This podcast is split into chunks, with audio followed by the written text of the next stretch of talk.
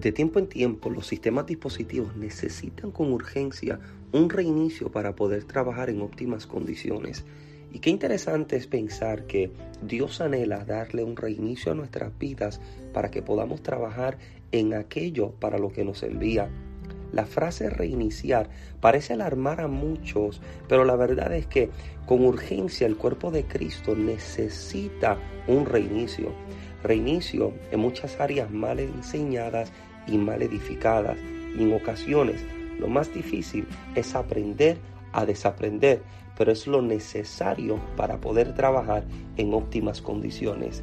Esta es la nueva serie de mensajes predicada en Casa de Dios con el título Reinicio. Así que disfrutan de la palabra predicada y enseñada en nuestra congregación. Muchas bendiciones.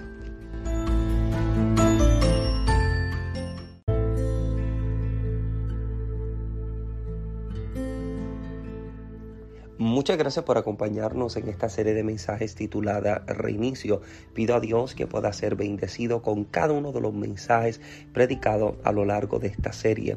Estamos convencidos que esta palabra ha nacido en el corazón del Padre para darle el reinicio necesario a nuestras vidas y enviarnos a cumplir con nuestra asignación. Si ha sido bendecido, déjanos saber en los comentarios o abajo, escríbenos, sabes que puedes encontrar siempre toda nuestra información de nuestras redes sociales y también la forma en que puedes contactarte con nuestro ministerio. Si deseas ser parte de la experiencia que estamos viviendo en Casa de Dios, te invitamos a que nos acompañes en el 537 de la South Elm Street en el pueblo de Adel en el estado de Georgia. Somos una congregación enfocada y decidida en ver lo extraordinario de Dios en nuestro tiempo. Soy el pastor Michael Santiago y con brazos abiertos estaremos esperándote y recibiéndote para que seas parte de lo nuevo que Dios está haciendo en casa. Muchas bendiciones.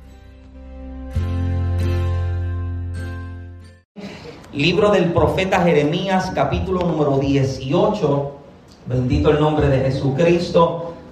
Yo voy a tratar de no ser extenso en esta tarde, pero no quiero llevarme absolutamente nada de lo que he recibido de parte del Eterno para conversar en este día. Capítulo 18 del libro de Jeremías, usted lo confirma con un muy fuerte amén al encontrarlo. Bendito el nombre de Jesús. Que no lo tenga, grite misericordia. Podemos esperar, tenemos, tenemos tiempo en esta tarde. Y como no somos muchos, hay mucho para repartir. Amén. Eso es como cuando tú vas a una fiesta y te llega poca gente, tú sabes que tú puedes cachetear, de verdad, eso es palabra boricua, puedes cachetear, tú puedes comer dos, tres, cuatro veces, puedes repetir. Esta tarde hay mucho para repartir, amén.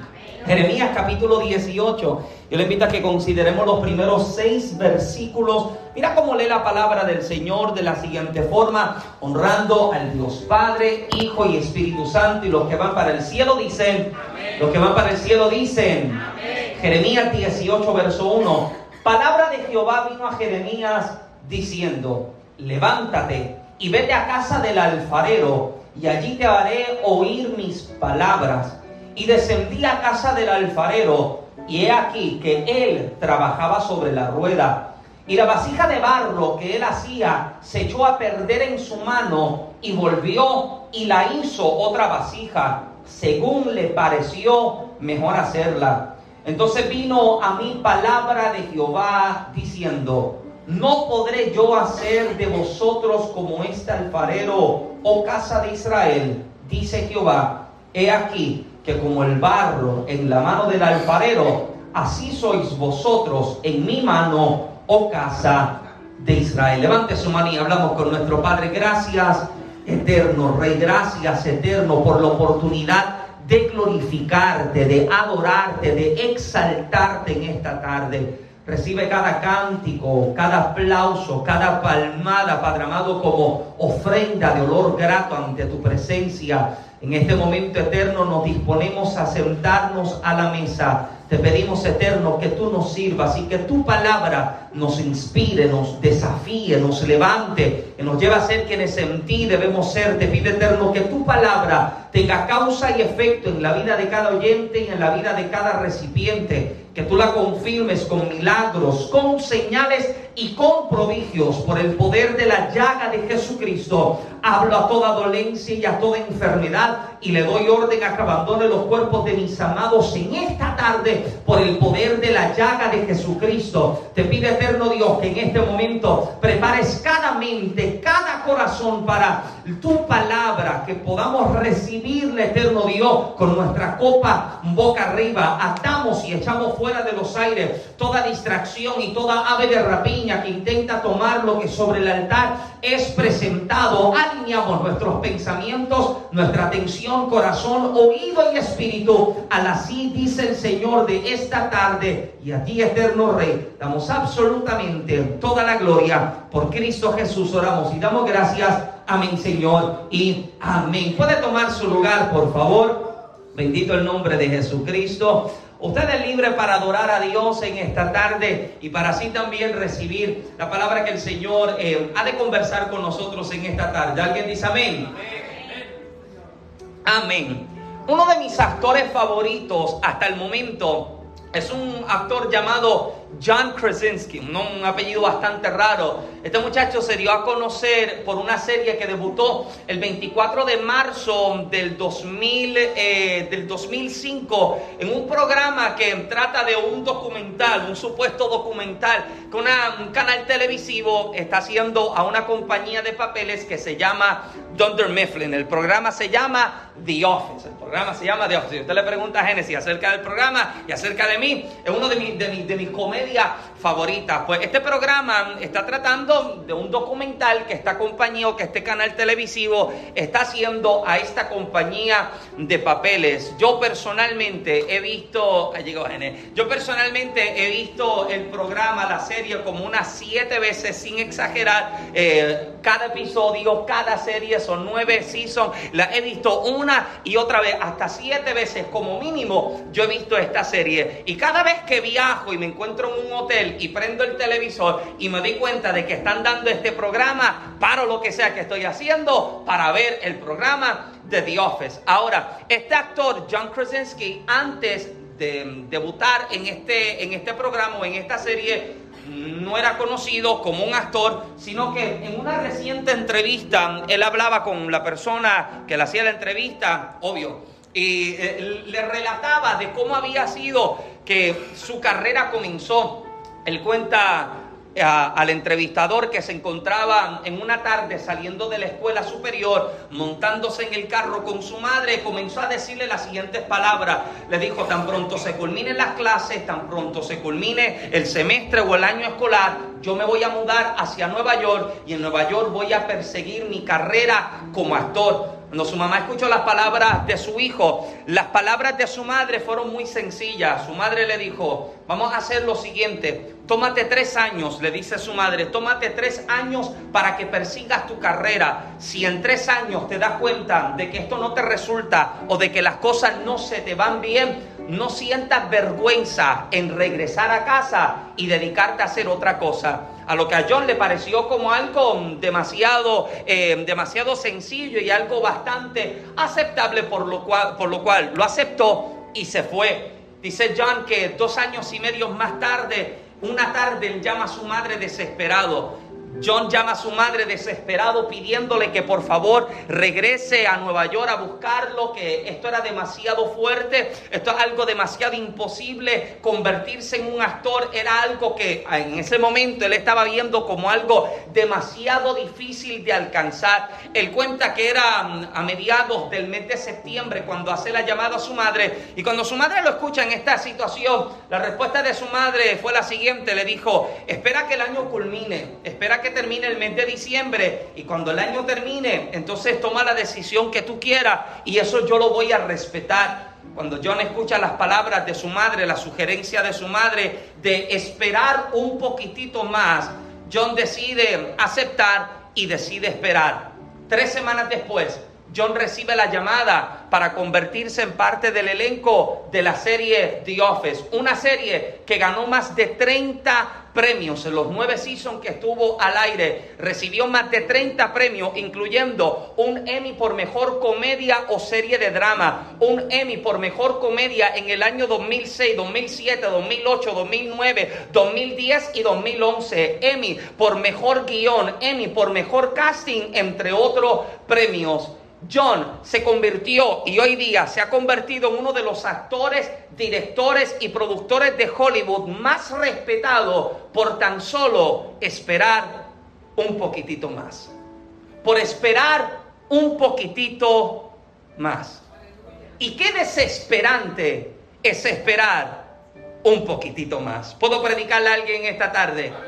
Esperar un poco más es pedirle a una persona que se encuentra posiblemente en una cama de hospital, pedirle que espere un poquitito más, parece ser algo que no tiene explicación, no tiene, no tiene aceptación alguna pedirle a alguien que se encuentra eh, eh, al borde de, ser desalojado de su hogar, parece ser algo que no tiene explicación, pedirle a alguien que se encuentra en el momento de, mayor desesperación o de mayor dificultad, esperarle que espere un poquitito más, pareciera ser eh, la respuesta más insignificante o inentendible para una persona que siente como que todo se está acabando Imagínese, alguien que se encuentra en una situación inquietante, en una situación de desesperanza, pedirle que espere, amado, es algo que no tiene explicación. Y yo sé que todos en algún momento de nuestra vida, en algún momento de nuestra carrera, Dios bendiga a los que están llegando, pedir que esperemos, pedir que nos sujetemos por un instante es algo, amado, demasiado fuerte. Es como pedirle a una persona que se encuentra en este momento difícil que espere, que aguante, que resiste. Cuando tú lo que estás sintiendo es como que todo se te está acabando. Hablo con alguien de que sientes como que todo se termina, de que todo se te acaba y cómo desespera sentirse que todo se te está saliendo de las manos. ¿Cómo desespera sentirte que ya no tienes el control de las cosas? Y si eres del tipo de persona que cree y siente que necesita estar en control de todas las cosas, sentir que las cosas se te escapan de las manos, oh amado, esto es algo que te desespera. Noemí se siente identificada. Sí, sí, porque sentirte que ya no puedes tomar el control, sentirte que ya las cosas no están en tu control, amado, es sentirte que te encuentras en tortura. Y más aún, cuando sientes que las cosas no están en tus manos, sino que están en manos de Dios. Mm. Sí, porque te da esperanza saber que están en manos de Dios, pero te desespera al saber que Dios no trabaja como tú trabajas. Mm. Te desespera saber que Dios no trabaja a la velocidad en que usted trabaja. Aleluya. Te desespera el saber que el método de trabajar de Dios no es el método que usted está acostumbrado a hacer. Y es cuando más desespera. Usted escucha al salmista cuando de pronto declara en el Salmo 40, pacientemente esperé a Jehová y se inclinó a mí y oyó mi clamor. Y mira lo que él dice siguiente, y me sacó del lodo cenagoso, me sacó del pozo de la que de la desesperación. Espérate, él está diciendo que él esperó a Dios con qué? Con paciencia. Pero ¿de dónde Dios lo saca? Del pozo de la desesperación. Mm. ¿Cómo es que le está diciendo que yo pacientemente estoy esperando? Y cuando Dios llega a mi rescate, ¿sabes dónde me encontró? En la desesperación. Porque somos mortales, somos humanos. Y el día en que nos damos cuenta de que las cosas no están en nuestras manos, amados, sentimos como que ya no hay nada que nosotros podamos hacer. Y si eres del tipo de persona que te encuentras en este momento sintiéndote que las cosas no están en tu control, amado, esto es sentirte como que te están torturando. Sin embargo, a lo largo del pasaje bíblico, te puedes encontrar con personas que supieron lo que, lo que era esperar y confiar en Dios, lo que era esperar a que Dios resultara a su favor, lo que era esperar a que Dios obrara en medio de la situación que ya la gente o el pueblo o la persona en particular ya no podía tener en control. Te puedes encontrar con un Abraham y una Sara que tienen a un Isaac en su vejez. Te puedes encontrar con un José que se convierte en segundo en mando en Egipto luego de años de espera y de, y de tribulación. Te puedes encontrar con el pueblo hebreo que encuentra su liberación luego de 430 años de esclavitud en Egipto. Puedes encontrarte con un Gedeón que ve la victoria sobre sus enemigos y opresores luego de años de maltrato y de opresión. Amado, yo sé que la situación de esperar parece ser una situación demasiado fuerte, pero aquel que ha confiado en el Señor puede descansar sobre la verdad de que el Señor jamás te defraudará, no te suelta, no te deja. Al final de la historia resultará lo, aquel que decide confiar completamente en el Señor. Por eso la Escritura dice que aquellos que confían en Dios son como que, son como el monte de Sión que no se mueve, sino que, permanece. Mm. Porque esto es característica del que espera y confía. Siempre que permanece. No puede permanecer aquel que no confía en Dios, aquel que depende de sus capacidades, aquel que depende de sus conexiones, aquel que depende de su habilidad humana, jamás puede permanecer por sí solo. Mm. No he intentado hacerlo a tu manera y ha fracasado. Oh, yo me puedo predicar, I can testify, yes. Sí, sí, yo, yo lo he intentado a mi manera y las cosas no han resultado. De hecho, en estos días meditaba en la situación de que nosotros salimos de Puerto Rico y meditaba yo en casa en estos días y yo mismo, yo mismo, usted, usted no se ha encontrado haciéndose preguntas y usted mismo contestándose. Yo sé que parece cosa de loco, pero yo mismo me hablo y yo mismo me contesto. Y yo me preguntaba, José, yo me preguntaba y yo me decía, ¿cómo habría sido las cosas si yo no hubiese obedecido a Dios en el momento de la salida? Muy fácil. Yo me decía, Michael, tranquilo, mira, eh, son los momentos, José, que tú mismo te pones la mano y yo mismo me predicaba y yo me decía, sencillo, Michael, si yo hubiera desobedecido la palabra, el mandato, la orden de Dios, yo sé que yo no estaría en la situación en la que estoy hoy. Yo me encontraría, yo me encontraría posiblemente lejos, distante, apartado del Señor. ¿Alguien está acá? Pero como decides confiar en el Señor, usted permanece. Usted permanece aun cuando los vientos están prometiendo acabarle. Usted, usted permanece aun cuando la enfermedad sigue diciéndote que todo se acaba. Usted permanece aun cuando el banco y los acreedores te están diciendo de que te quitan la propiedad. Usted permanece porque su confianza no está puesta en ningún mortal sobre la tierra. Está puesta en el Eterno que prometió permanecer contigo todos los días de tu vida. Y cuando decides confiar en Dios, amado, usted permanece. Dale con el codo al que tiene cerca y dígale, permanece, permanece en Dios, permanece, no en tu fuerza, no en tus capacidades, permanece. Aleluya. Yo quiero predicar en esta tarde, permíteme, permanecer en Dios. Hmm. Permaneces cuando confías. Permaneces cuando esperas.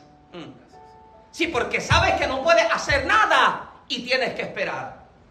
Qué desesperante es verdad que tengas que llamar a una qué sé yo, qué, compañía. ¿Usted ha llamado a servicio al cliente alguna vez de, alguna compañía telefónica? Eso es lo peor. Eso es peor que la fila de espera de church en Puerto Rico. eso, eso es peor que eso. Porque usted llama y te están diciendo su tiempo de espera es aproximadamente 30 minutos y te ponen la peor música de espera. Mira, esta gente escucha como música escocés. Yo no sé qué emisora escucha esta gente, pero la música de espera, cuando usted llama a servicio al cliente de cualquier compañía, es lo peor. Imagínate cuando Dios te está diciendo, hold on. Grace, hold on. Ángel, espera un poquitito. En 30 minutos te atiendo. Espera un poquitito. Flor, 5 minutos más de espera. Aguanta en la línea. Amado, y uno siente como que, ¿cuándo me van a atender? ¿Cuándo se van a dar cuenta de que es, con urgencia que yo llamé? ¿Cuándo se van a percatar de que mi problema es real? Y amado, muchísimas veces nos sentamos como que, nos sentimos como que estamos hundiéndonos en este pensamiento de que acaso Dios no se da cuenta de que mi problema es grave. ¿Acaso Dios no se da cuenta de que mi queja es real? Y usted puede sentirse que usted está en la llamada de espera a que desde el cielo te responda. Y estás pensando, jamás me contestarán, jamás llegará. Imagínate el profeta Daniel. ¿Sabes cuántos días él espera para ver respuesta? 21 días, son tres semanas en que llega un ángel. Pero ¿sabes cuál es la respuesta del ángel? Desde el primer día en que dispusiste en tu corazón en entender la palabra y la visión desde el primer día hubo respuesta desde el cielo. Alguien necesita entender esto, que desde el primer día que llamaste, desde el primer segundo que clamaste, ese día hubo respuesta de Dios. Desde ese instante el Eterno te escuchó, pero ahora desde que te escucharon hasta el día en que Dios decidió intervenir, hay una diferencia demasiado grande. Porque de que te escucha el primer momento, seguro que te escucha. Pero de que decide intervenir, mm, sí. Desespera cuando tienes a Lázaro en casa y envía un mensaje a Jesús. Y Jesús dice, tranquilo, su enfermedad no es para muerte. Y llega cuatro días después. ¿Alguien me sigue? Desespera cuando hay un hombre que viene acercándose a Jesús y le está diciendo, mi niña está en casa, yo necesito que tú llegues y que tú hagas algo porque la niña se me muere. Y Jesús decide caminar lentamente, dale, vamos para tu casa. Y mientras va de camino, llega uno de sus hombres y le dice, no lo moleste, tu niña ya no está, tu niña ya partió. Desespera, claro que desespera, pero alguien necesita entender que a pesar de que, de que mi humanidad sienta de que todo se me sale de control, todo se me sale de la mano, puedo descansar en la verdad de que la respuesta de Dios siempre llega en el momento oportuno, siempre llega en el momento exacto. Yo puedo creer que cuatro días es tarde, pero cuatro días para Dios es al instante. Yo puedo creer que de camino todo se acaba, pero mientras voy esperando de camino, puedo descansar sobre la verdad de que el maestro todavía está conmigo. Él todavía está conmigo. Mi humanidad se desespera, pero mi alma confía en quien, a, quien le ha clamado. Esta carne se desespera con dolencia y con enfermedades, pero mi alma está diciendo, espera pacientemente. Mi carne está diciendo que la enfermedad acaba el cuerpo, pero mi alma sigue diciendo, confía en aquel que te rescató. Alguien debe estar aquí conmigo. Tu humanidad te puede estar diciendo de que este es el capítulo culminante, pero tu alma está clamando a Dios, pidiendo Dios, llega, hazlo, muévete aleluya. Me desespera, pero puedo descansar en la verdad de que Dios está en medio de este proceso. Él está en medio de esta situación que se me está escapando de las manos. Él está conmigo en medio de la situación en la que siento como que siento como que nada ocurre, siento como que nada sucede, siento como que nada se verá. Escuche bien, escuche bien, amado. Mientras vivas enfocado en el tiempo de espera y no en los resultados que verás, te parecerá una eternidad tu proceso. Mm. Porque, mira, yo fui a la República Dominicana hace unos años atrás a una cruzada y yo recuerdo que yo vi algo en la República Dominicana que todavía acá en los Estados Unidos yo no he visto. Nos paramos en una luz roja, en un semáforo.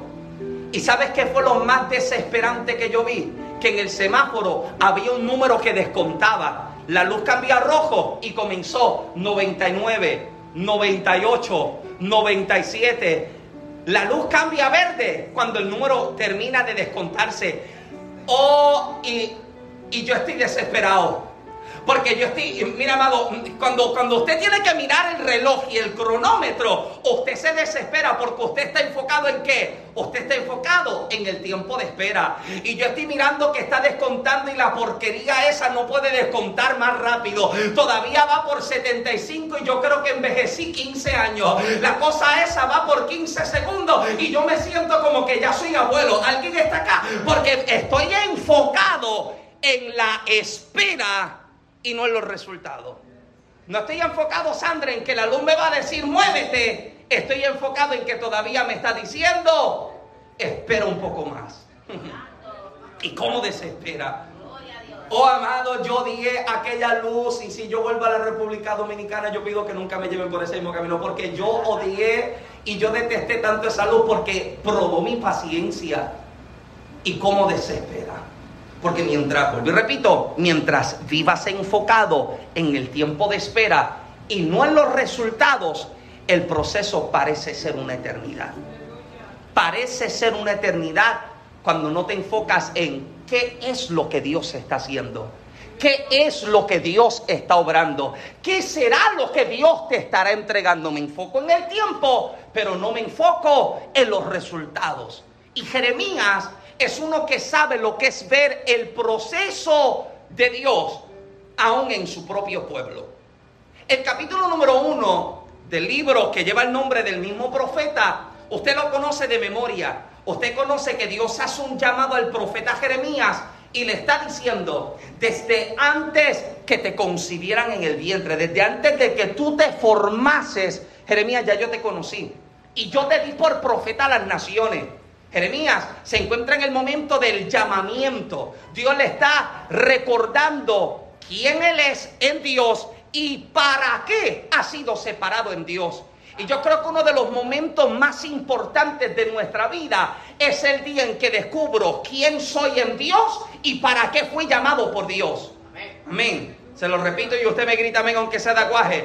Uno de los días más importantes de su vida es el día en que usted entiende quién es usted en Dios y cuando usted comprende qué hace usted en Dios, para qué Dios le separó, para qué Dios le llamó. Si usted cree que Dios te llamó para calentar un asiento, I'm sorry, no fue para eso. Si usted cree que a ti te rescataron de las tinieblas y del lodo, del lodo cenagoso para calentar una misma esquinita, I'm sorry, no. A usted lo llamaron como respuesta de Dios. Posiblemente nadie más Dios podía utilizar para alcanzar a X persona y Dios decide hacerlo contigo. Para eso usted fue escogido por Dios. Amén, gracias Flor, gracias. Sí, sí, para eso usted fue separado por Dios. Usted comprende quién es usted, quién es usted en Dios. Yo soy hijo de Dios. Ah, sí. Usted es un hijo de Dios. Yo le dije una semana atrás que usted no es vecino de Dios. Que usted no es sobrino ni nieto de Dios. Usted es hijo de Dios. Y el día que usted comprende que usted es hijo, usted no tiene que pedir permiso para abrir la nevera. Gracias, sí. Usted no tiene que pedir permiso para comerse el Twinkie que lo está tentando hace media hora. No, usted es hijo y usted lo toma. Amén. Orlando, cuidado con los Twinkies, no te los lleves. Usted, y usted lo toma porque usted es un hijo.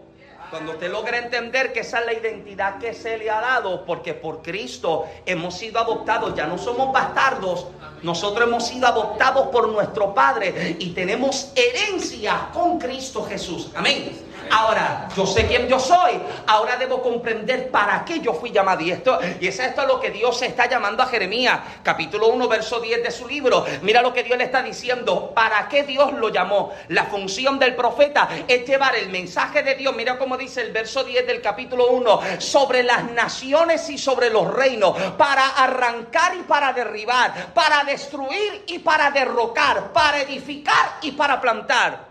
El llamado que Dios está haciendo a Jeremías no es un mensaje que alegra a la audiencia. Escúcheme bien.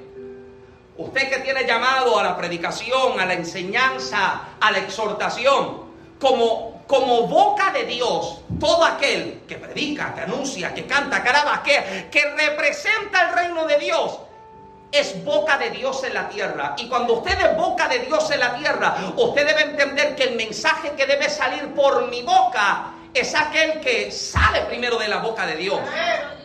Y hay palabras, escúcheme bien, hay palabras que llegan y alegran, animan, fortalecen, motivan.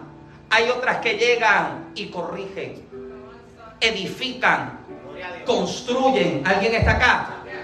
Y si yo quiero ser el predicador que solo da la palabra que alegra el oído, pero no quiero dar la palabra que corrige que confronta, amado, hay problemas entonces de carácter en mí. De hecho, yo recuerdo hace unos años atrás cuando, me, cuando viví en Puerto Rico, uno como predicador siempre sueña con, con llegar a predicar a X lugares. Por gracia del Señor, por 14 años viajé, prediqué, compartí la palabra en un ministerio evangelístico. Y yo recuerdo que había, había una iglesia, había una iglesia que siempre que yo pasaba por el frente de ella para predicar a otro lugar, yo siempre le decía a Dios, ay Señor, si tú me dieras la oportunidad de predicar ahí. Bueno, y yo me sentía como un niño porque yo veía, es un templazo enorme y yo decía, oh, ¿cómo sería predicar ahí? Y yo recuerdo esta cierta tarde, paso por el templo y le digo a Dios exactamente lo mismo, Señor, me encantaría predicar en este lugar. A la mañana siguiente, recuerdo que mi teléfono suena y me están invitando de esta iglesia. Yo me sentía, ¿sabes? Que cuando alguien te llama por teléfono, usted tiene la bendición de que cuando alguien te llama por teléfono, la gente no tiene que ver tu expresión y uno está como que disimulando. Y yo estoy, yo estoy emocionado porque me están llamando de acá. Y yo estoy tratando de contenerme. Sí, Dios bendiga, se ha comunicado con Michael Santiago. Ay, Dios mío, me están invitando de este lugar. Sí, ¿cómo le puedo ayudar? Eh, varón tendrá, ¿sabes que la gente te dice, varón? Varón tendrá la fecha disponible. Déjame ver. Yo estoy mirando, Señor, por favor, que yo tengo la fecha disponible en la agenda. Sí, la tengo. Sí, amén, varón. Yo puedo abrir el espacio en la agenda. Yo tengo que. No, trata de disimular la, la, la emoción. Y tengo, tengo la fecha, tengo el día para predicar. Y yo recuerdo que esa tarde me encierro en el templo, esa mañana me encierro en el templo a orar. Era el día de que me tocaba predicar en aquel lugar. Y recuerdo que yo estoy orando y yo le estoy pidiendo a Dios, Señor, dame una palabra que ponga a la gente a correr. Dame un mensaje, Señor, que todo el mundo tenga que estar de pie, todo el mensaje gritando. Señor, ábreme las puertas con este mensaje. Yo estoy en el altar y yo estoy orando y yo recuerdo que me encuentro un pasaje y yo me digo, esta es la palabra. Eh, ya yo veía al baterista que soltaba los palos ya yo veía al trompetista que corría y yo decía, con este mensaje, oh, a mí me vuelven a invitar semanalmente a esta iglesia. Y mientras estoy arrodillado, siento la voz del Espíritu que me habla y me dice, Michael, esa no es la palabra. Me dice, búscate el pasaje bíblico. Cuando yo abro y yo busco, pero Dios, no me van a volver a invitar. Esta es la palabra que ellos necesitan. Pero Señor, si es la primera vez. Es la primera vez que yo les voy a predicar cómo yo voy a llegar con un martillo como mensaje. Es el primer mensaje, la primera vez que yo les voy a predicar. Señor, ¿cómo tú pretendes que yo llegue? El Señor me está diciendo, esta es la palabra que necesitan. Yo peleé, amado. Yo lo peleé y escribí, preparé, yo soy predicador de bosquejo. Yo oro, el Señor me habla. Aquí yo preparo mi bosquejo porque si usted me conoce, yo soy despistado. Le dije a Naomi que me escribiera, me, escribió y, todavía le contesté. ¿Sabes lo que dice Naomi? Le sacó un screenshot a tu mensaje para no olvidarme. Y yo tengo que tener mi bosquejo porque a mí se me olvida. Y yo tengo, preparo mi bosquejo y yo llego a predicar. Cuando yo llego a aquel lugar a predicar, en un lugar enorme, yo me siento como un niño pequeño en una tienda de, de, golosinas y de dulce y de chocolate porque el templo era enorme. Y yo recuerdo que mientras estoy viendo esto, me estoy recordando cuál es el mensaje que yo tengo que predicar. Y yo recuerdo que el líder me busca y me dice, vente, vamos al frente. Y me llevan así al frente, a la primera fila de asientos. La iglesia está llena. Eh, eh mesanía que se llama, ¿verdad? Que un segundo piso así también está completamente lleno. Y yo estoy así nervioso y estoy diciendo, Dios, yo no quiero predicar este mensaje, Señor yo no quiero predicar esta palabra. Y yo estoy aquí sentado, Señor, por favor, cámbiame el mensaje. El famoso Dios me cambió el mensaje. Señor, por favor, yo no quiero predicar esto, yo no quiero hablar esta palabra. Y con nosotros, Michael Santiago, yo voy de camino, Señor, por favor, yo no quiero tomar. Y para comprometerme a hablar lo que tenía que hablar, sin saludos, sin nada, lo primero que dije fue, vamos a la palabra, tal versículo bíblico. Yo vi a los hermanos que hicieron, mira, rayo. Ya los hermanos saben cuál es el pasaje bíblico. Oh, cara. Ya, ya, ya, ya, me metí ahí, ya tengo que predicarlo. Y recuerdo que comienzo a predicar la palabra. Y mientras estoy compartiendo el mensaje, son de los mensajes que no despierta mucho amén. Son de los mensajes que tú sabes que tú sales del culto y tienes 50 seguidores menos en Facebook, porque todos te eliminaron. A, mitad de mensajes te eliminaron, se metieron en Facebook y te ya ni te siguen en Instagram. Y yo, Dios mío. Pero recuerdo que cuando yo termino de predicar y yo abro el llamado para la oración, yo recuerdo que el primero que sale corriendo de su asiento desde atrás era el pastor llorando.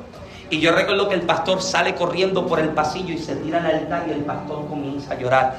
Yo sé que la palabra es fuerte, pero yo sé que cuando yo miro, el pastor está acá y de pronto veo todo el liderazgo de la iglesia que cae postrado al altar y comienzan a llorar yo terminé de ministrar y de orar y yo tomo mis cosas para irme. Cuando yo estoy por salir, se me acerca la líder que me había invitado llorando, comienza a decirme, anoche yo estaba orando y yo le dije a Dios, Señor, tú sabes lo que está pasando aquí en la iglesia, tú sabes que aquí está pasando esto, esto, esto y esto, por favor, háblanos de esto, corrígenos, cambia lo que está pasando. Y yo le dije a Dios, me decía ella, si nos va a dar una palabra, danos a través de esta misma palabra, la misma palabra que había sido predicada Usted debe entender esto, amado, que ser boca de Dios en la tierra es traer el mensaje que alegra, pero también traer el mensaje que confronta y que corrige. Porque, como decía hablando, iniciando el servicio, si yo no doy las palabras, si yo no doy el mensaje, la sangre de todos ellos cae sobre mí. Esta era la responsabilidad de un atalaya. ¿Sabe lo que hacía la atalaya? La atalaya se paraba sobre la torre. No los atalayas que te visitan a la casa con un librito y con una camiseta blanca. No, eso no son esos atalayas pero el atalaya bíblico se paraba sobre la torre y miraba y debía tener la capacidad de que a la distancia pudiese identificar si el que venía era amigo o enemigo. Y si él no identificaba a la persona y la persona era enemigo y entraba a la ciudad y mataba a alguien, la sangre de esa persona muerta caía sobre los hombros de la persona que se supone que tenía la responsabilidad para ver. Y nosotros como gente de Dios debemos entender que el mensaje que Dios trae, yo no me lo debo tomar personal del líder, ni del pastor, ni del hermano. Es que Dios me está hablando. Gracias, gracias. Eh, refugio, aguántame la puerta, por favor. Sí, sí, no me lo tomo personal. Es que Dios me. Yes. No, es que este Michael. No, es que hay algo que Dios quiere hablar. ¿Alguien me sigue todavía?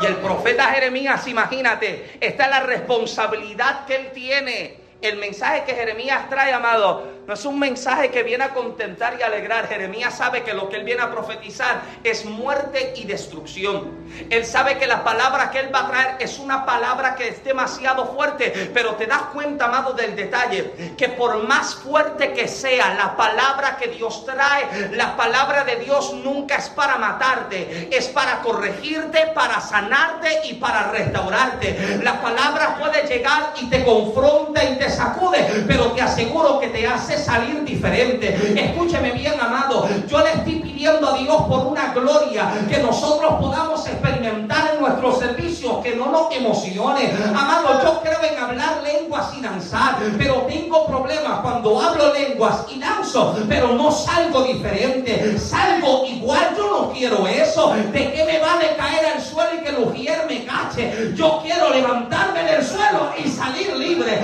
salir transformado. Y cuando la palabra llega, aleluya. Cuando el mensaje llega y me sacude, amado, yo sé que algo Dios está haciendo en mí. Yo sé, amado, yo sé lo que es sentarme y tener que escuchar la palabra que me aprieta, que me, que me está estrujando, pero sé que me está librando, me está fortaleciendo, me está formando. Algo Dios está haciendo en mí. El profeta Jeremías tiene esta asignación de tener que hablar lo que Dios le está pidiendo que hable. Y no de la asignación de este, en esta ocasión específica. Preparar su bosquejo. Sí, porque el, profeta tiene que dar un, un anuncio al pueblo que tiene que preparar su bosquejo. Los que se preparan su bosquejo para predicar, usted sabe que usted entra al ayuno, usted entra a la oración, usted entra en su devocional diario y usted ora y usted escribe y usted prepara y usted y usted se, usted usted está recibiendo, usted se está alimentando para dar. Pero el mensaje que Dios está dando a Jeremías en esta ocasión no es un mensaje que viene luego del ayuno. Dios no le está diciendo a Jeremías, métete 40 días en el monte a ayunar y cuando bajes te voy a dar el mensaje. Dios no le está diciendo, enciérrate, haz silicio, tira ceniza sobre tu cabeza y póstrate. No, Dios le dice, el mensaje que te voy a dar, no te lo voy a dar en casa, no te lo doy en el templo, ni en el ayuno, ni en la oración. Te lo voy a dar en la casa del alfarero. Desciende a la casa de un trabajador común, a la casa de un empleado normal para que tú recibas la palabra necesaria. Hubiera sido lo mismo si Dios lo hubiera enviado a la casa del carpintero, si Dios lo hubiera enviado a la casa de un gobernante, si Dios lo hubiese enviado a la casa del soldado, era, era lo mismo. Dios le está diciendo, ve a la casa del alfarero, porque en la casa del alfarero yo he de darte la palabra que el pueblo necesita. A través de el oficio del trabajo de este hombre, yo voy a revelarte no solo la condición del pueblo, sino también mi intención. No solo te muestro el mal, yo te muestro la solución. Porque yo tengo problemas, escúcheme bien. Yo tengo problemas. Cuando pasamos la vida señalando el pecado, la falta y, el mal de todo el mundo, pero no le damos el remedio. ¿De qué me sirve decirle a alguien está mal y no sanarlo? No ayudarlo. Dios no es así, amado. Dios no te señala la falta para que te sientas en vergüenza. Mira, amado, ¿sabe la gente que le tiene tanto pánico a Dios? Porque la religión te enseñó que tú vas a llegar a la iglesia un día y Dios te va a avergonzar. Hmm. Ya que tú llegas a la iglesia, que cuando Dios te agarre, era como cuando mami te decía, entra. ¿Usted se acuerda del entra de los otros días? Entra, sí. Eh, eh, eh, es como que Dios, la, gente tiene este concepto de Dios, de que Él te está esperando con la varita. ¿Algunos de ustedes le metieron con una varita de esa de tamarindo? Usted, José, José, tú te ves que tú eras tremendito. Una varita, dale, entra, vente. Ah, y, y la gente tiene esa idea de Dios, de que Él te está esperando. Ese no es el Dios al que yo sirvo. Yo le sirvo un padre, amado, un padre que me está esperando y que él no espera que yo llegue a casa, él sale a mi encuentro. El hijo pródigo no llega a casa, el padre lo recibe cuando todavía ni ha llegado. Así es el padre que yo adoro, amado. Así es el padre que yo conozco. No lo que está esperando para eh, dejar que tus amigos se enteren. Y la gente vive con pánico, con miedo. La gente cree que que temor a Dios es pánico a Dios. Yo tengo temor a Dios y entran tembluzcos, nervioso. Hoy Dios me pone. Eso no es temor a Dios. Eso es pánico. Eso es terror. ¿Y acaso usted cree que eso es lo que Dios quiere? Los que son padres, Sandra, ¿cuántos son los tuyos? Eh, Samuelito, tú no llegas a casa esperando a que mami te espere con la... De, de a que Samuelito llegue hoy. No, mi no te rías, disimula. A que el Samuelito este llegue. Uno no llega con miedo porque es la casa de mi padre. ¿Alguien está acá? Y tú llegas, amado. Yo sé que cuando yo llegue a la casa de mi padre, Él me va a abrazar. Él me va a recibir. Él me va a amar. Él me va a sanar las heridas. ¿Alguien dice amén? Y Dios le dice, Jeremías, desciende, porque de esta forma te voy a revelar el mensaje. Y la forma en la que Dios comienza a revelarle el mensaje al profeta es a través de una metáfora. Una metáfora es una comparación entre dos cosas que no están relacionadas de otro modo. Escuche bien, muchas veces el mensaje de Dios venía a través de enseñanzas prácticas, como lo eran las mismas parábolas de Jesús. La parábola del vino nuevo en odres viejos, el sembrador, el hijo pródigo, las vírgenes, entre otros. Eran similitudes de situaciones cotidianas con enseñanzas prácticas. Ese era el propósito de una, una parábola, era algo práctico, cotidiano, algo que usted veía en su diario vivir, que tenía una enseñanza demasiado sencilla. Si Jesús viviera en nuestro tiempo, su parábola sería diferente. Él diría, un hombre tuvo un iPhone, sí, porque los que tienen Samsung, que Dios tenga misericordia de ellos, él habrá dicho, un hombre tenía un iPhone, sí, porque tenía que, una parábola que la gente está... Eh, eh, es la forma en la que Jesús daría el mensaje. Era algo sencillo, práctico, con una enseñanza que la gente podía entender. Ahora, escúcheme bien esto, porque mientras estudiaba, esto resaltaba inmediatamente en mí. Qué frustrante es que muchas veces la gente quiere complicar tanto a Dios y su mensaje. Esperan a que Dios solo hable con rayos, truenos y relámpagos sin darse cuenta que a veces Dios trae su mensaje a través de la mirada de un niño a través del pedido de ayuda de alguien que está en la luz roja, amén, a través del llanto de una mujer desconsolada. Si no somos capaces de escuchar a Dios a través de mensajes como estos, ¿cómo entonces pretendemos conocer y escuchar el mensaje de Dios de forma profunda? estoy esperando a que Dios lo haga a través de una forma tan profunda. Y a veces Dios lo hace de una forma tan sencilla. De una forma, amado, en que usted no se le puede escapar. Yo sé que todo el que viaja de Tifton para acá todos los días ve unos letreros que yo le tengo un poco de miedo, pero son unos letreros que te están diciendo que vengas a Cristo. Yo sé que parecen como de zombies los que tienen. ¿Usted ha visto esos letreros? Parecen unos zombies. Eh, eh, eh, la intención del mensaje es alertar a la persona. No creer que esto entonces es Walking Dead o algo. No, no, no. Pero, pero la intención es que, que la gente despierte a la realidad. ¿Y sabes la cantidad de gente? Cientos, miles de personas que transitan por esta carretera y que tienen que ver ese mensaje. Por eso es que nadie le puede decir a Dios en ningún momento, a mí nadie me dijo, nadie me habló, nadie me predicó.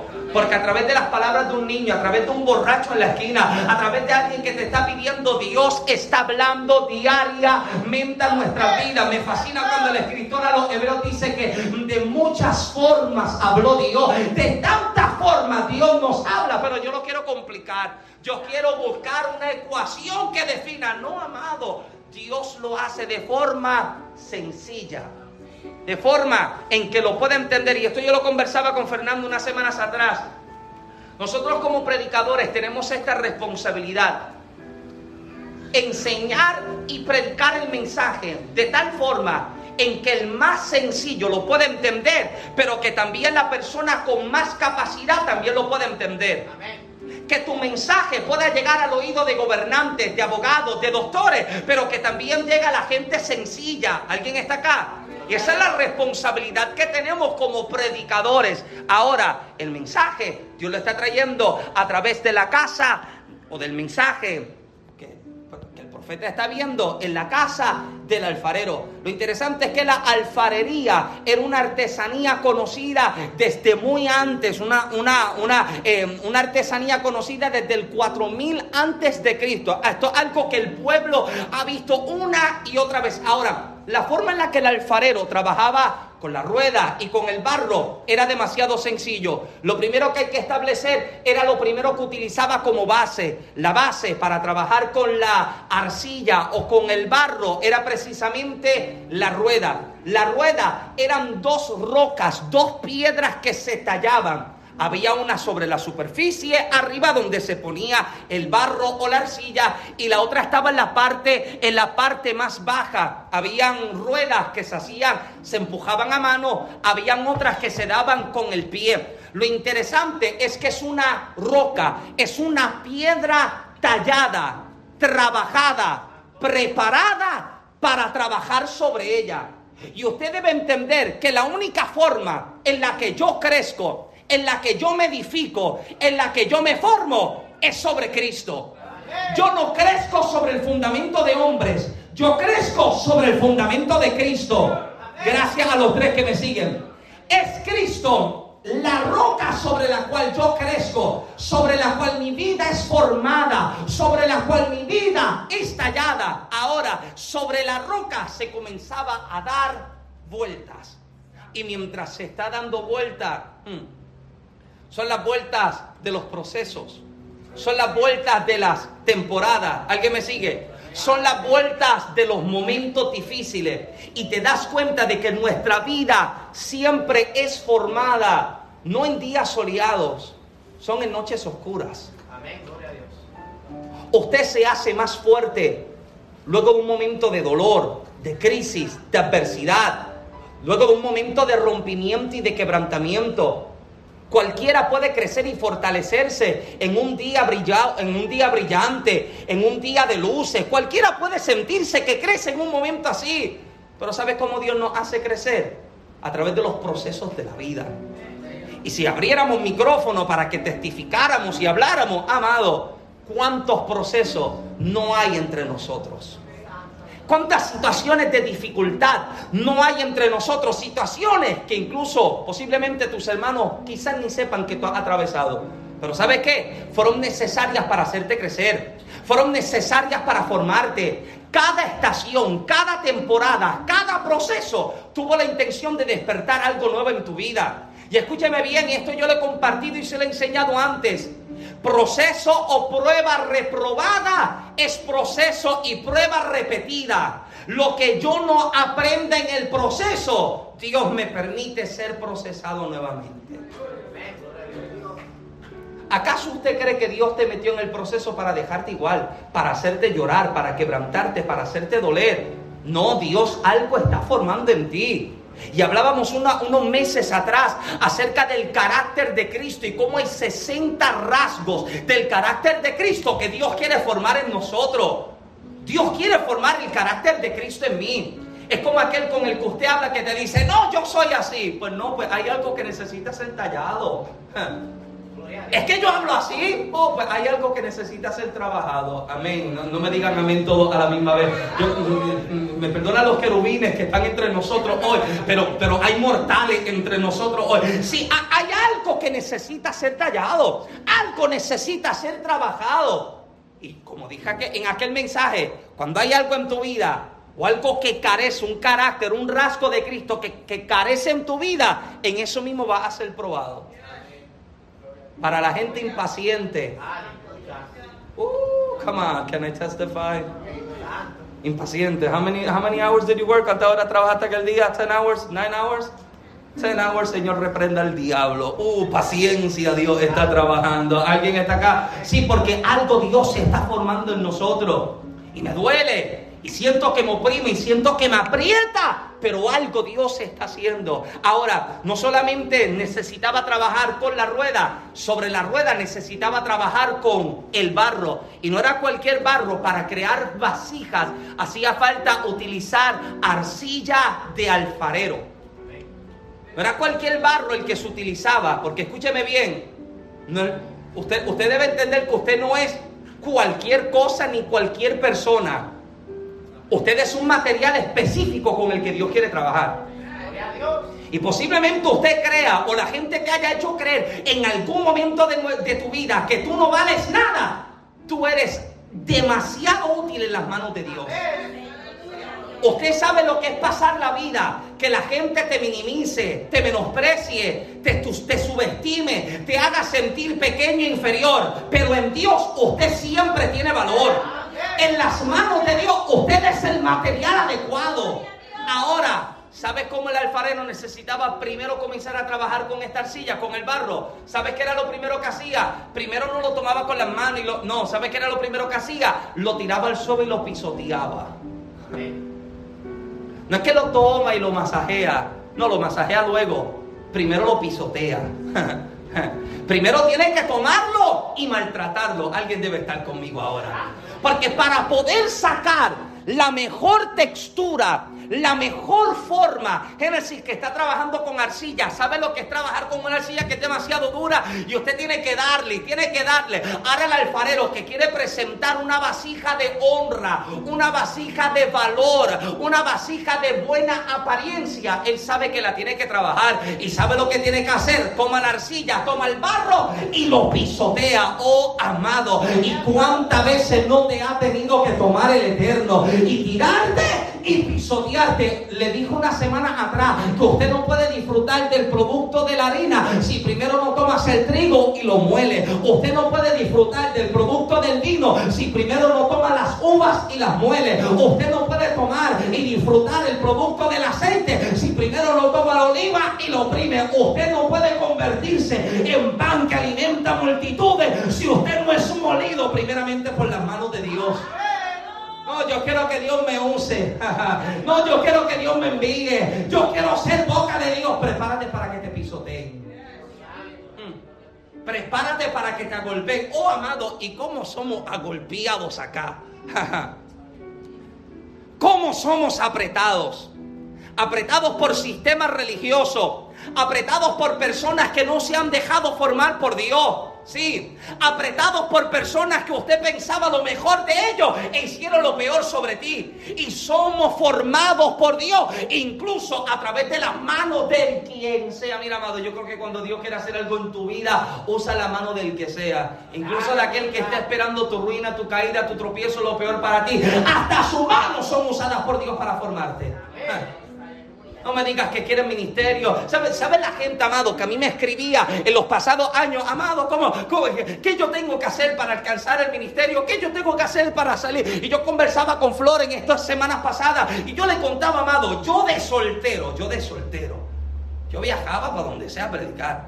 Yo una vez tenía que 20, 21 años, tengo, cumplo 31 años la semana que viene, que no se te olvide, Fernando, eh, eh, eh, es el disimule, cierro el paréntesis. Yo cumplo 31 años la semana que viene, parezco 16, amén. esto lo hemos ensayado, vamos. Usted sabe mejor que eso, usted sabe que siempre me grita, ¿cómo? Amén. Usted, usted lo sabe mejor que eso. ¿Cómo, ¿Cómo yo lo hago? ¿Cómo yo llego? ¿Tú sabes cómo se hace? ¿Cómo se logra alcanzar? Primeramente hay una vida de sometimiento a Dios. En segundo lugar, te deja formar por la mano de Dios.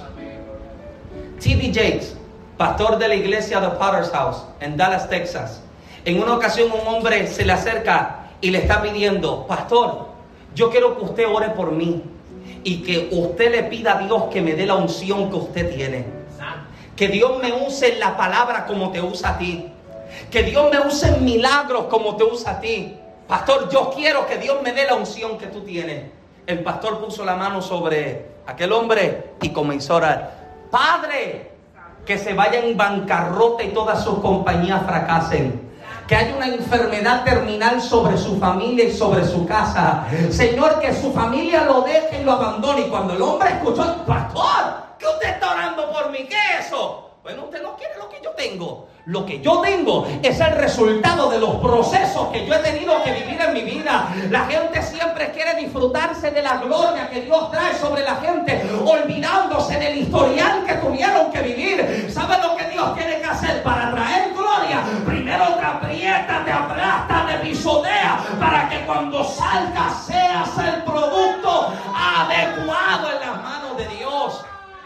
Somos apretados apretados por un sistema, apretados por gente, apretados por personas, pero ¿sabes qué? Dios no se está formando. Dale con el codo el que se está quedando dormido a tu lado y dígale, Dios te está formando, te están apretando, pero Dios te está formando, te están, te están pisoteando, pero Dios algo está haciendo.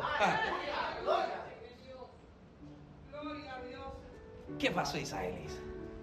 Dios te está formando. Algo Dios está haciendo. Te duele, pero algo Dios se está formando en ti. Yo te aseguro que cuando este capítulo termine en tu vida, usted tendrá que reírse y disfrutarse y entender gracias a Dios por lo que dijeron, por lo que hicieron, por la puerta que cerraron. Gracias por las oportunidades perdidas. Gracias por el que me apuñaló. Gracias por el que me pisoteó. Porque soy más fuerte que ayer. Soy más resistente que ayer. Soy más maduro de lo que era ayer. Alguien grita amén en esta tarde. Me duele, alguien que lo diga, me duele, pero me está formando. Me duele, pero... oh. Mira, mira que tiene cerca, míralo con cara de predicador.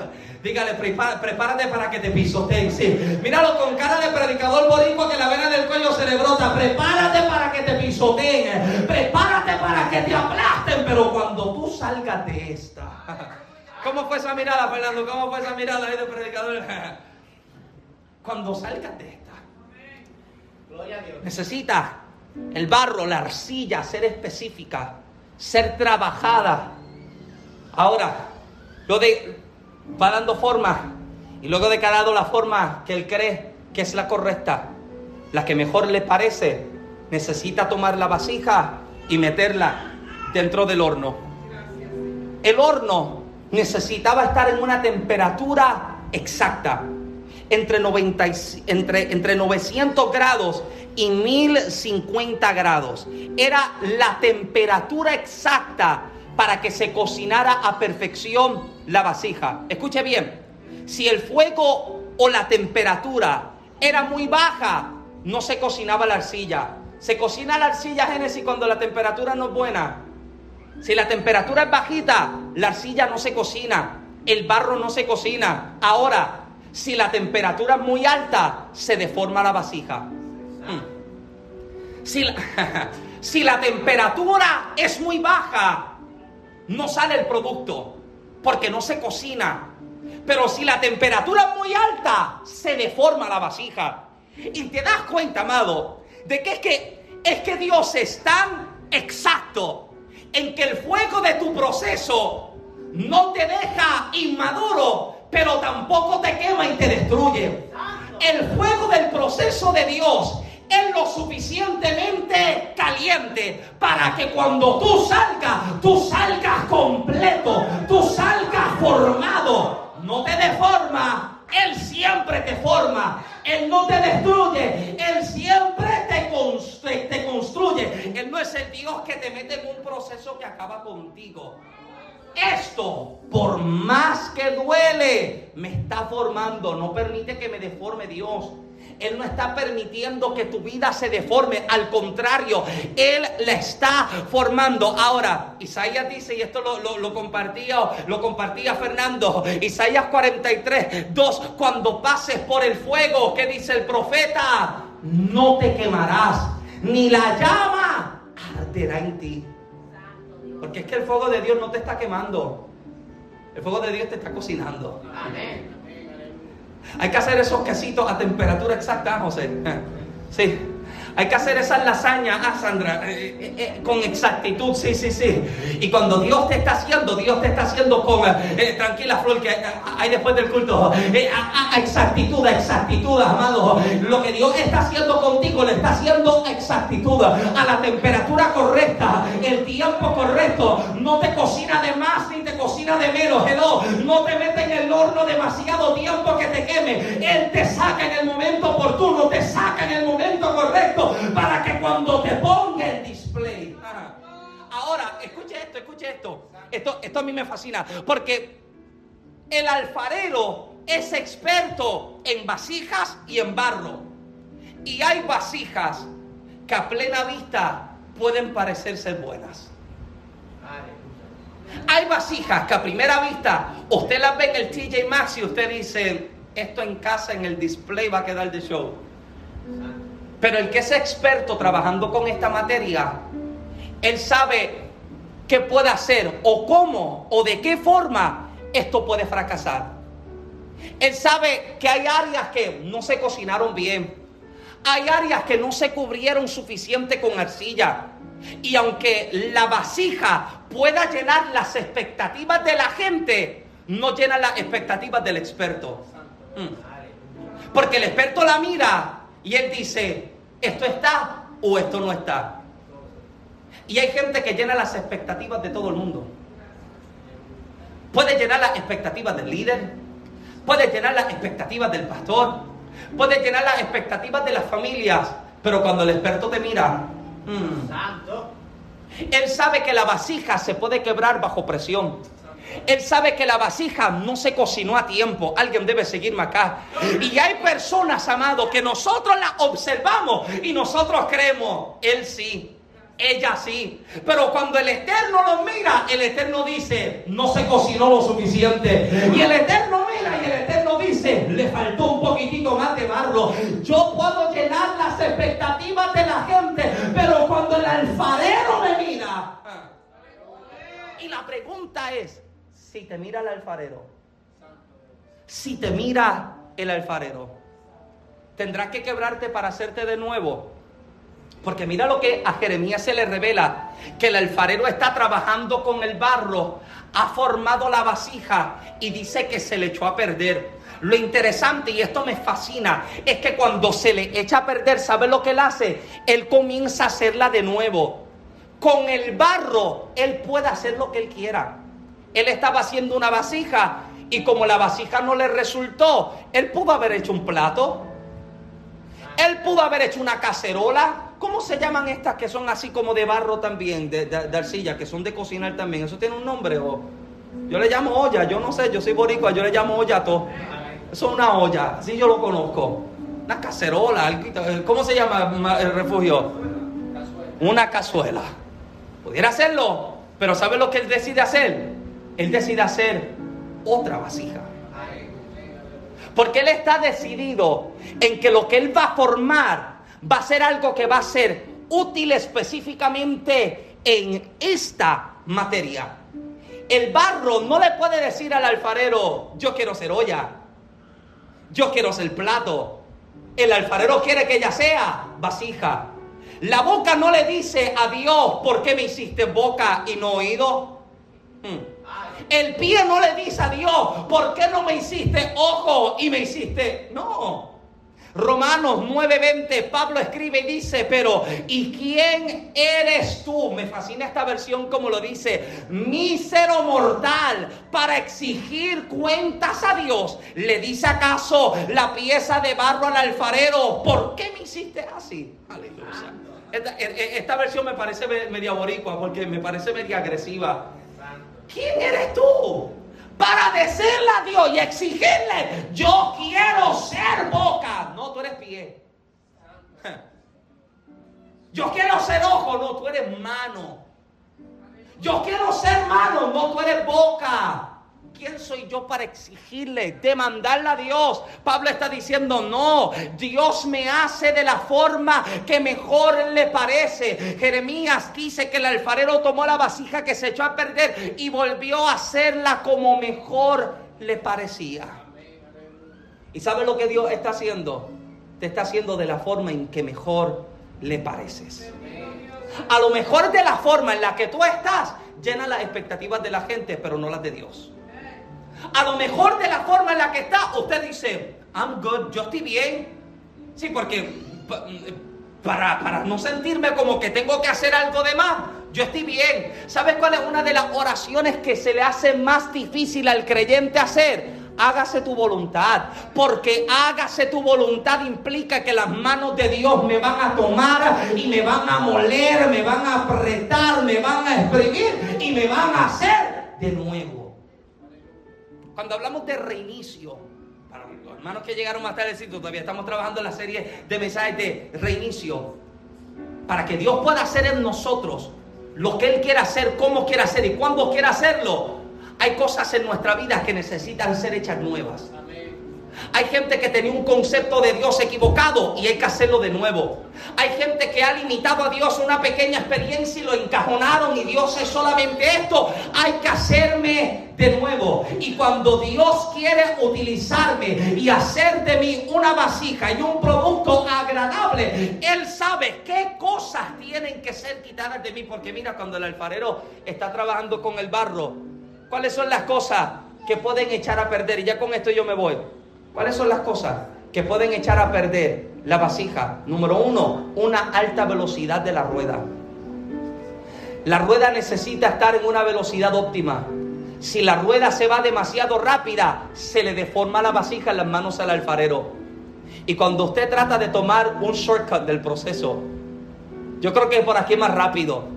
Yo creo que por aquí el proceso acaba en semana y media trataste de acelerar el tiempo, el proceso de Dios y te deformaste. ¿Alguien está acá? Número dos, ¿qué más puede echar a perder la vasija? Pajitas o piedritas en la arcilla. ¿Y qué son estas cosas? Usted lo sabe. Esas cositas que usted sabe que no deberían estar, están porque tú quieres que estén. Mm. Porque escúcheme bien, hay cosas que Dios te quita, hay cosas que tú le entregas a Dios. Y hay gente que pasa la vida pidiéndole a Dios, quítame tal cosa, cuando Dios solo le está diciendo, entrégamela tú. Hay cosas que Dios quita, hay cosas que yo le entrego a Dios. Y hay gente que Dios quítamele, Dios está diciendo, yo no te lo quito, tú me lo tienes que dar. Tú tienes que renunciar a ello. Tú tienes que tomarlo y soltarlo. Y número tres, demasiado de una o de otra cosa necesita la cantidad exacta de agua, necesita la cantidad exacta de fuerza, necesita la cantidad exacta de velocidad. Si tiene de más o si tiene de menos, amado, se deforma. Y como creyente usted debe entender que usted debe crecer balanceadamente. Escuche bien, estudie, lea Biblia, pero ore y ayune también. Gracias, sí, sí.